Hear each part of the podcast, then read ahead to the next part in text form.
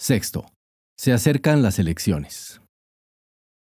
El 10 de agosto de ese año, 1949, Arevalo procedió a renovar su gabinete, suavizando un poco las aristas más salientes de un equipo que había estado dominado totalmente por los partidarios de Arbenz. Procuraba así recuperar algo de su autonomía y evitar que la muerte de Arana desembocase en un dominio absoluto de los arbencistas. El presidente Arevalo era más poderoso entonces que durante los cuatro años anteriores, afirma él mismo con su peculiar estilo majestático, exagerando sin duda los contornos favorables de su situación. Aunque algo hay de cierto en sus palabras, seguramente, pues con el aranismo desarticulado como fuerza de oposición dentro del campo de la revolución y el arbencismo enfocado en la campaña electoral del año siguiente, Arevalo pudo sentirse más libre, más tranquilo para proseguir su trabajo al menos durante unos cuantos meses. En febrero de 1950, todavía lejanos los comicios de diciembre, acabó por definirse casi por completo el panorama electoral. El PAR, como era de suponerse, se alineó con la candidatura del coronel Jacobo Arbenz y lo mismo hizo RN, aunque después de algunos conflictos internos. En igual sentido procedió a finales del mes el Comité Político de los Trabajadores, organismo que representaba a casi todo el movimiento sindical organizado y que estaba liderado en buena medida por activistas del comunismo. Más complicada fue la situación que se presentó en el seno del FPL, partido que no había querido apoyar la candidatura de ningún militar y que ahora se pronunciaba por lo que se dio en llamar una posición civilista. Dos candidatos aparecieron con posibilidades, Manuel Galich y el doctor Víctor Giordani, ministro de Salud Pública, y aunque en la convención del partido triunfó Giordani por amplio margen, lo hizo tal vez porque prometió aportar, chequera en mano, los fondos necesarios para la campaña.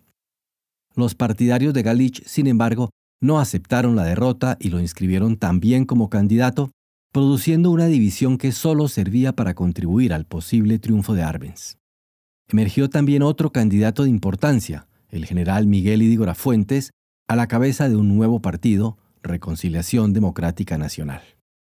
Representaba a sectores situados más a la derecha, opuestos a la continuación del arevalismo en cualquiera de sus formas, sin competir por lo tanto con los votos del sector del electorado que se consideraba a sí mismo como revolucionario. En este tramo final de su mandato, consolidado en parte y situado fuera de la contienda electoral, Arevalo se concentró en la terminación de ciertas obras y la aprobación de algunas leyes que él consideraba de importancia.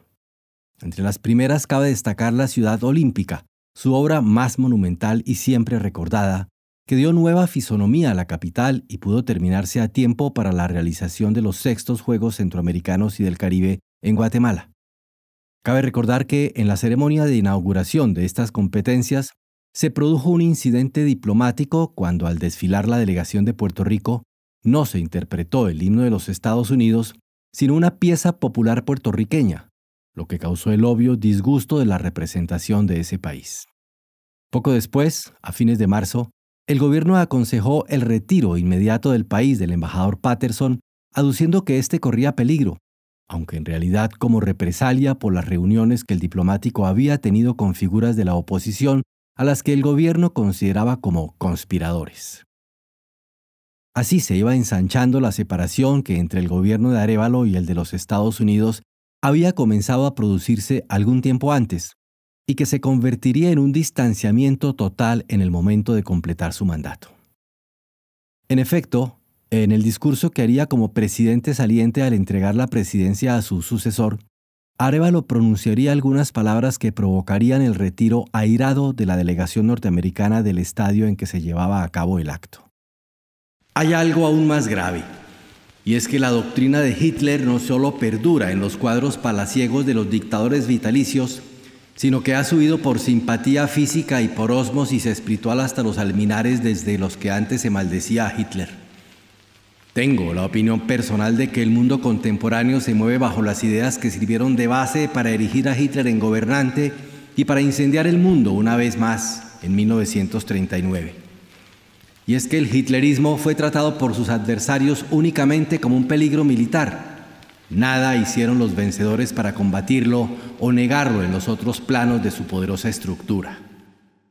Semejante agresión verbal pues la forzada comparación parecía como hecha a propósito para disgustar a la delegación de Estados Unidos, sirvió para confirmar la opinión del gobierno norteamericano sobre lo intratable que resultaba Arevalo. El otro punto al que debemos referirnos es la promulgación de la Ley de Arrendamiento Forzoso de Tierras Ociosas, aprobada en diciembre de 1949. La ley intentaba dar el primer paso en el camino de la reforma agraria que ya figuraba en la agenda de los partidos revolucionarios, estableciendo la obligatoriedad de arrendar ciertas tierras no trabajadas por un canon fijado por el Estado a los agricultores que así lo deseasen. La ley fue implementada solo muy limitadamente durante el resto del periodo, mientras se iban organizando a toda marcha los sindicatos agrarios que formaban la Federación Nacional Campesina de Guatemala, CNCG, creada en octubre de ese mismo año y dirigida por un líder que ya se había acercado al pequeño núcleo de los comunistas de entonces, Leonardo Castillo Flores. Pero el gobierno, en este último tramo del periodo presidencial, no alcanzaría a gozar de un ambiente de paz para culminar su gestión. Ya desde abril de 1950 comenzaría a incubarse silenciosamente lo que resultaría la más seria crisis de todo el gobierno arevalista, una crisis que emergía en forma imprevista y desde la dirección que parecía menos probable. Manuel Cobos Batres, quien había sido uno de los fundadores del Partido Unionista en 1919, y había jugado un papel decisivo en la caída del dictador Manuel Estrada Cabrera, se lanzó otra vez al ruedo político, indignado por la muerte de Arana, y comenzó la agitación mediante manifiestos y hojas volantes que se distribuyeron por toda la ciudad. En ellos se hacía una clara y muy detallada descripción de los sucesos del Puente de la Gloria, transcribiendo extensos pasajes de las declaraciones dadas por Chico Palacios, se enjuiciaba severamente al gobierno y se proponía finalmente que exijamos la inmediata renuncia del gobierno de Arevalo, al cumplirse precisamente un año de la violenta muerte de Arana. Como método de lucha, el anciano dirigente se había decidido a apelar al procedimiento que había empleado ya en otras ocasiones, el de los minutos de silencio. Concretamente proponía, al sonar las seis en punto de la tarde, todos los guatemaltecos, hombres y mujeres que estén de acuerdo con esta demanda, detendrán su marcha y guardarán silencio durante un minuto. Nada de gritos, ni menos de discursos, nada susceptible de alterar el orden, con seriedad, con firmeza y sobre todo con perseverancia. No importa que los primeros días seamos pocos los manifestantes, a la larga triunfaremos si, como lo espero, la mayoría de mis compatriotas comparte nuestros sentimientos y aprueba este plan. A pesar de lo débil que podría parecer una propuesta de esta naturaleza, de lo pacífica de la acción, los minutos de silencio pronto adquirieron una fuerza y una capacidad desestabilizadora que atemorizó al gobierno. Nos cuenta Héctor Gramajo. Pocos minutos antes de las seis de la tarde, de todas direcciones, grupos de manifestantes convergían sobre el Parque Central frente al Palacio de Gobierno. Allí la figura frágil de Manuel Cobo Batres, sin decir palabra alguna, encendía un cigarrillo y lo consumía pausadamente. Cuando finalizaba de fumar, se retiraba, cosa que hacían también las multitudes que lo acompañaban. Aunque Arevalo relata con cierto desprecio estas protestas, el gobierno sin duda se preocupó. Partidarios del gobierno, organizados en brigadas de choque, se enfrentaron durante tres días consecutivos a quienes participaban en las silenciosas manifestaciones. Aumentó la asistencia a los minutos de silencio y el repudio al gobierno, en tanto que una huelga convocada por el comercio local y otros colegios de profesionales dieron amplitud al movimiento. Siguieron los inevitables heridos, algunos muertos, y finalmente se declaró el estado de sitio.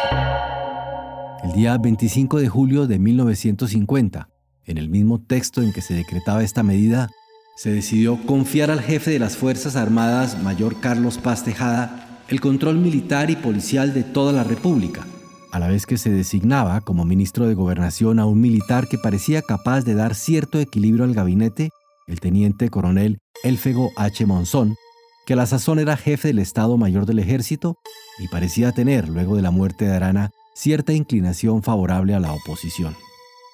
El gobierno aceptaba así que había perdido el control de la situación política, que ésta se le escapaba de las manos y entregaba el país de hecho a las Fuerzas Armadas. De Paz Tejada dependía en buena medida el desenlace concreto que fuese a darse a la crisis. Muchos pensaban que ya Arevalo estaba liquidado como figura política y que se había producido algo semejante a un golpe de Estado. Las patrullas militares recorrían las calles y el presidente estaba por completo eclipsado. Pero el mayor Paz Tejada, que con apenas 32 años había llegado a la máxima posición dentro del ejército, a pesar de su juventud y de su rango, solo por haberse producido la muerte de Arana, era un arbencista leal que de ningún modo quería actuar por su cuenta. Su misión era pacificar Guatemala para que Arevalo pudiese concluir su mandato, se realizasen las elecciones en diciembre y hubiese una controlada sucesión en la conducción política de la revolución. Cuenta en sus memorias que muchas personas creyeron que iba a deponer a Arevalo y se le acercaron para ofrecerle su apoyo. Varios políticos, empresarios y hasta algunos militares, como el jefe de inteligencia, coronel José Luis Cruz Salazar, le sugirieron, recomendaron o lo conminaron a que tomase el poder. Pero Paz Tejada no lo hizo. El joven mayor permaneció leal a Arevalo y a Arbenz y se limitó a restablecer el orden público y entregar el poder efectivo otra vez al presidente.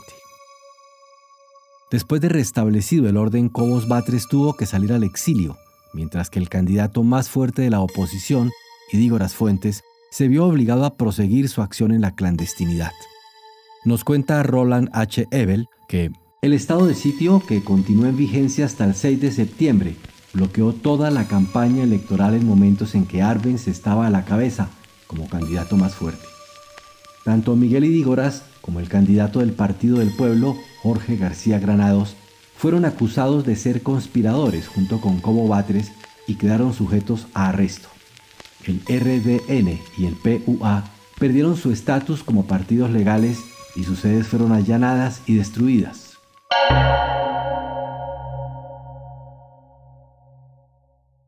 Fin de la cita. Se hicieron intensas búsquedas para encontrar a Idígoras, quien, escondido y protegido por sus partidarios durante tres meses, prosiguió como pudo su acción opositora. En tales condiciones ya no quedaban más obstáculos para que Arbenz pudiese obtener el triunfo en las elecciones presidenciales previstas para los días 10, 11 y 12 de noviembre de 1950. Pero una sorpresa, desagradable para el gobierno, se presentó el domingo 5 de noviembre, cuando Carlos Castillo Armas trató de tomar la base militar de la Aurora, en las afueras de la capital, como punto de partida de una rebelión que se proponía deponer al régimen. El coronel era una de las principales figuras del aranismo y se había convertido en adversario jurado de Arbenz luego de los hechos de julio del año pasado. No estaba solo, pues contaba con el respaldo de algunos importantes civiles, como el de Juan Córdoba Serna, quien había sido ministro de Gobernación en la Junta Revolucionaria de Gobierno de 1944. El plan fracasó con un saldo total de 16 personas muertas, entre ellas un hijo del propio Córdoba Serna que había ido a encontrarse con los alzados para avisarles que la conspiración debía detenerse, pues ya su padre tenía la información de que había sido traicionada. La violencia brutal a la que estaba llegando Guatemala se hizo patente no solo en el hecho del propio intento, que resultó fallido, sino en la circunstancia de que las muertes, según todas las referencias, se produjeron después de que los alzados se hubiesen rendido. Fue el propio Arbenz, por lo que parece, quien dio la orden de fusilar a los insurrectos aunque estaba ya de baja por haber renunciado a su cargo de ministro para poder participar en las elecciones, él mismo dirigió desde el Palacio Nacional las acciones para eliminar físicamente a los hombres capturados en la base. Carlos Castillo Armas, quien resultó herido cuando comenzaron a dispararles, salvó su vida porque cayó bajo otros cuerpos y pudo ser trasladado al hospital militar, quedando bajo la protección del cirujano Guillermo Lavé. Otra referencia también confiable, porque se trata de alguien que en esos momentos era un convencido arbencista, añade algunos detalles de interés. Según Carlos Manuel Pelecer, Arbenz estaba furioso y le dijo, estos señores debieron haber sido fusilados inmediatamente. pero el estúpido de Carlos Paz Tejada, que ahora tiene el mando del ejército, no quiso rematarlos por cobardía. Añade el autor citado que Arbenz nunca perdonó a Paz Tejada esta actitud, que por otra parte era totalmente comprensible. Una cosa es matar al enemigo en el curso de una acción militar mientras se defiende una posición contra un grupo de insurgentes, otra muy diferente fusilar a sangre fría a quienes ya se han rendido sin ofrecerles la posibilidad de un juicio honesto. Paz Tejada, aludido tan directamente en este testimonio, niega sin embargo que los hechos hayan sucedido de tal manera, después de hacer referencia a un artículo publicado por el doctor Lavé, en el que se dice que existió una orden de los comunistas para matar al herido Carlos Castillo Armas, Paz Tejada niega haber recibido ninguna orden de Arbenz y afirma que era el coronel José Barzanayana, segundo jefe de la Aurora a cargo del cuartel en ese momento, el que insistía en que se matara a Castillo Armas. Lo único en que coinciden todas las fuentes es que Paz Tejada, actuando como un justo jefe del ejército, no quiso en ese momento mancharse las manos con la sangre del coronel que había fracasado en la frustrada intentona. A pesar de la fallida azonada, las elecciones de la semana siguiente se realizaron sin mayores contratiempos, arrojando como resultado la victoria, por todos esperada, del coronel Jacobo Arbenz. Manuel Galich se retiró al segundo día de los comicios, pidiendo a sus partidarios que votasen por Arbenz, y el ejército cumplió su tarea política, como siempre lo había hecho en Guatemala, de promover y organizar el voto de las áreas rurales donde los analfabetos votaban de viva voz. Los muchos trabajadores de las llamadas fincas nacionales, previsiblemente, votaron en masa por quien se consideraba el verdadero candidato de la revolución, Hubo amplia coacción de parte del gobierno fuera de la ciudad de Guatemala y las elecciones se desarrollaron en un clima de escasa libertad, derivando en un triunfo de las fuerzas oficialistas que muy poco espacio político dejaron a la oposición. Se produciría entonces, en marzo de 1951, la primera transición constitucional y pacífica del poder en la Guatemala del siglo XX. Arevalo entregaría el cargo presidencial a Arbenz en el curso de unos actos que contarían con todo el boato propio de las circunstancias. La democracia parecía consolidarse por fin en el país, a pesar de tantos y a veces tan sangrientos contratiempos. ¿Era así realmente? ¿Se vivía en Guatemala una primavera democrática de la que tanto se habla todavía hoy, como un lejano y dorado referente del pasado? Permita el lector que para concluir este capítulo, tratemos de responder a esta pregunta que nos parece crucial para la interpretación de los acontecimientos y para dar un adecuado marco de referencia a los sucesos que luego se desarrollaron.